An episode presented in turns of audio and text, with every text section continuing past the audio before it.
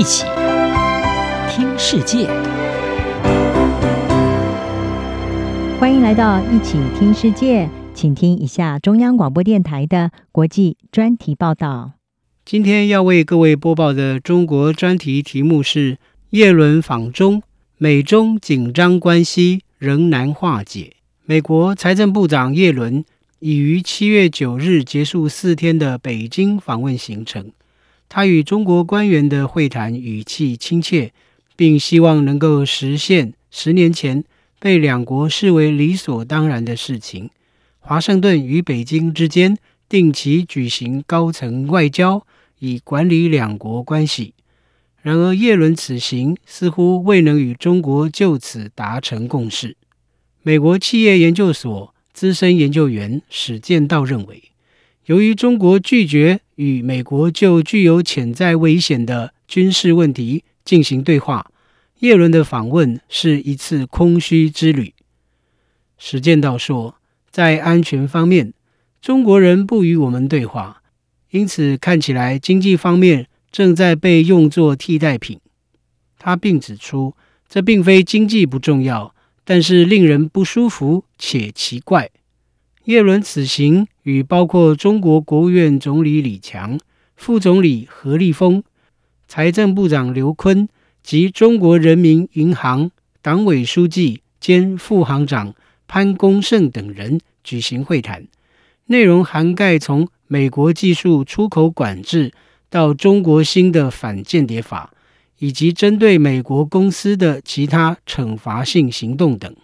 中国官方媒体《环球时报》形容叶伦这次访问的基调，尽管是务实和理性，但访问产生的积极预期就像风中残烛，不仅微弱，而且充满不确定。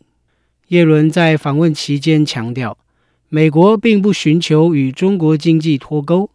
但是他也向中国官员表达双方存在的重大分歧。并提到美国对中国不公平经济行为，以及最近针对美国公司的惩罚行动，以及中国以国家安全为由，祭出对半导体原料加者出口管制的担忧。中国向叶伦提出的重要关切问题之一，则是美国总统拜登正在考虑实施一项行政命令，以阻止美国对中国进行与量子计算和人工智慧等敏感技术相关的数十亿美元投资，耶伦坦承，仅仅一次访问无法在一夜之间解决美中面临的挑战，但是他认为，美国代表团透过与中国新财经团队的高级官员坐下来会谈，就已达到此行的主要目标。对此，华府智库战略暨国际研究中心中国经济专家甘斯德指出，在双方于过去三年半的时间里，几乎没有过正式交谈，并且彼此不信任与冷嘲热讽的程度已如此之深。因此，访问的成果就是会谈本身，而不是什么具体问题。不过，美国一些共和党籍议员，在叶伦前往北京访问之前，就指其访问将适得其反。美国政治新闻网站 Political 的中国观察家栏目指出，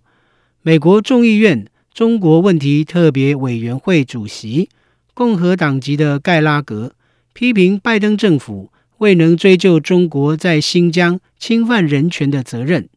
仍寻求跟北京沟通。是形同与僵尸交往的示弱行为，盖拉格说。国务卿布林肯访问北京，几乎没有什么可以拿出来夸耀的。